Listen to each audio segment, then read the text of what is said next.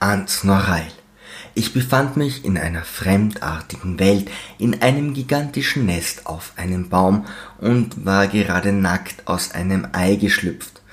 Kryptoornithologie war noch nie meine Stärke gewesen, doch die überdimensionalen Raubvogeleier in Menschengröße neben mir ließen mich unbestimmte Gefahr wittern. Ein Eichhörnchen auf einem Nachbarbaum sortierte gerade seine Nüsse nach Größe und Form und beobachtete mich. Es versprach keine Hilfe. Ich krabbelte grimmig entschlossen, klammerte mich an einen mir unbekannten Ast und fühlte, wie ein lauer Frühlingswind über meine Haut strich. Ich begann unkontrolliert zu zittern, war jedoch der Überzeugung, dass dies lediglich an der Kälte und nicht an kindlichen Angstzuständen lag. Das Eichhörnchen schien zu kichern. Ich überlegte, wie groß die Besitzerin der Raubvogeleier sein musste und wog meine Chancen ab. Entweder würde eine überdimensionale Mutter mit spitzem Schnabel und scharfen Krallen in ihr Nest zurückkehren, mich als artfremdes Wesen identifizieren und seiner Brut zum Fraß vorwerfen oder das garstige Wuscheltier vom Nachbarbaum würde zu mir herüberspringen, mir in seinem Hoheitsgebiet das Gesicht zerkratzen und mich anschließend vom Ast stürzen. In diesen luftigen Höhen sah ich keine Zukunft für mich, weshalb ich mich für einen vorsichtigen Abstieg entschied. Mit meiner schleimüberzogenen Haut griff ich nach dem nächsten Ast und rutschte überraschend ab. Bei meinem gewollten und zielführenden Sturz in die Tiefe hatte ich selbstverständlich alles unter Kontrolle. Erst wickelte ich meinen nackten Leib um einen tiefer lauernden Ast, dann plumpste ich kopfüber in ein unbewohntes Krähennest, sofort bekam ich einen Zweig zu fassen, der, wie von mir vorhergesehen, augenblicklich abbrach und landete schließlich, wie von mir mathematisch berechnet, auf meinem Hinterteil im Moor. Ich äh, keuchte, rappelte mich hoch und blickte nach oben. Ich sah, wie der Wollknäuel so heftig lachen musste, dass ihm eine Nuss entglitt.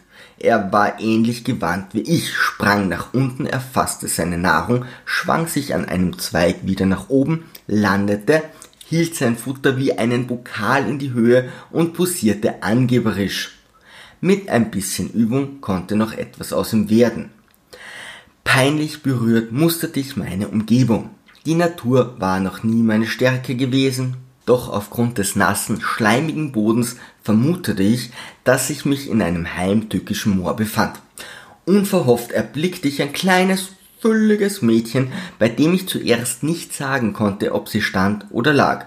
Sie durfte ihren Leib eher eine Kugel nennen als einen menschlichen Körper.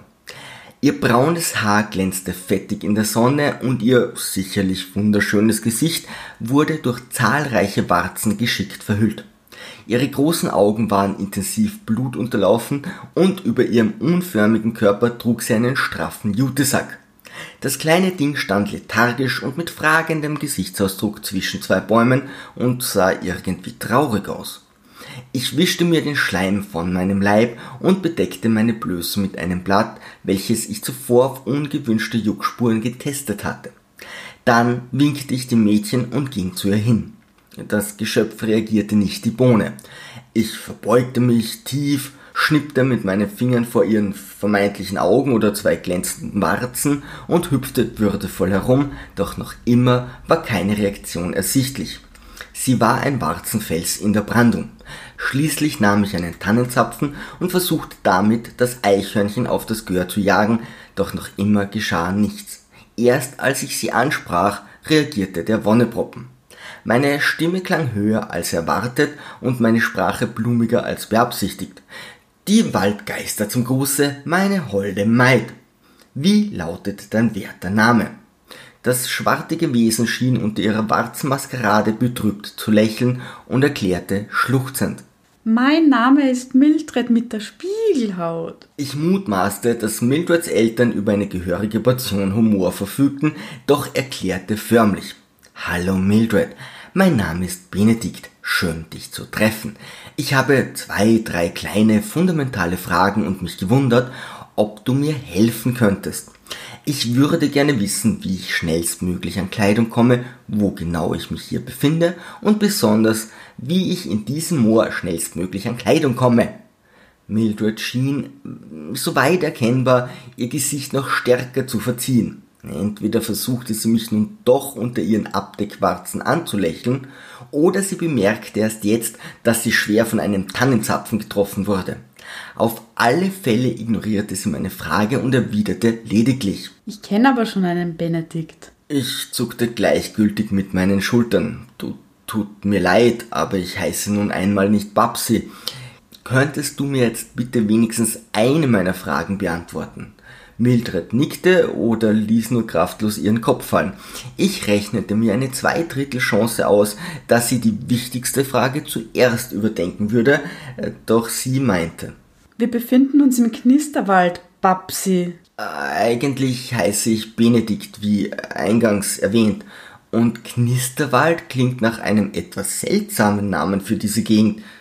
Findest du nicht auch? Der Name ist eigentlich sehr treffend. Seit dem großen Waldbrand während der Dürre der Agnostikerwolken glimmt das Unterholz weiter vor sich hin. In der Nacht, wenn die Vögel aufhören zu singen und der Wald zu schlafen beginnt, dann kannst du das Knistern hören. Welcher Name schwebt dir denn für unseren geliebten Wald vor? Babsis Notistenhain? Ich fand es nicht gut, dass dieses Katamari begann, sich über mich lustig zu machen. Ich wollte mich gerade erklären, als ich tatsächlich ein leises Knistern vom Waldboden her hörte und roten Schimmer unter den Rinden der Bäume erahnte. Ich versuchte meine Gedanken zu ordnen. Liebe Mildred, hast du eine hilfreiche Vermutung, warum ich gerade in einem Raubvogelnest aus einem Ei im Knisterwald geschlüpft bin und mich nun hier nackt mit dir unterhalte? Das Mädchen schien kurz zu überlegen oder gegen Blähungen anzukämpfen, bis sie schließlich losschluchzte. Natürlich, um mir zu helfen. Äh, das bezweifle ich ernsthaft. Wenn ich mit anfasse, ist es so, als würden zwei auslassen. Kunibert ist mein bester Freund auf ganz Aznurreil und ich spaziere fast täglich mit ihm durch das Moor des Knisterwalds. Seit kurzem interessiert sich Kunibert jedoch für Nüsse, sammelt diese, klettert damit auf Bäume und versteckt sie in kleinen Löchern. Ich habe mich erkundigt und herausgefunden, dass dieses Verhalten bei Hunden nur äußerst selten vorkommt. Ich blickte fragend in den Warzensalat, dann auf den Baum und mutmaßte. Hm, kann es sein, dass Kunibert ein Eichhörnchen ist? Mildred schien nicht an einer Rassenveränderung ihres Haustiers interessiert zu sein und meinte stattdessen.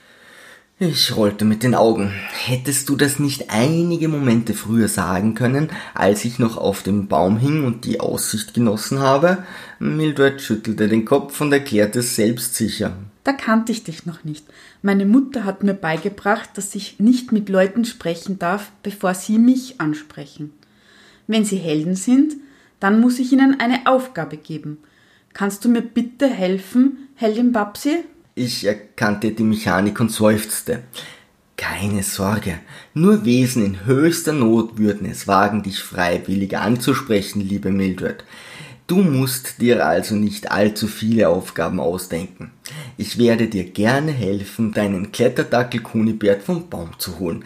Doch ich benötige unbedingt Kleidung und eine Tasse Erdbeertee, sonst bin ich zu nichts zu gebrauchen. Das Mädchen begann zu weinen und quengelte. Kunibert ist der beste Dackel auf ganz Aznurreil. Ohne ihn habe ich keinen einzigen Freund mehr. Ich kann ihn doch nicht so einfach auf den Baum zurücklassen. Wenn du mir hilfst, dann werde ich dir Kleidung schenken. Versprochen.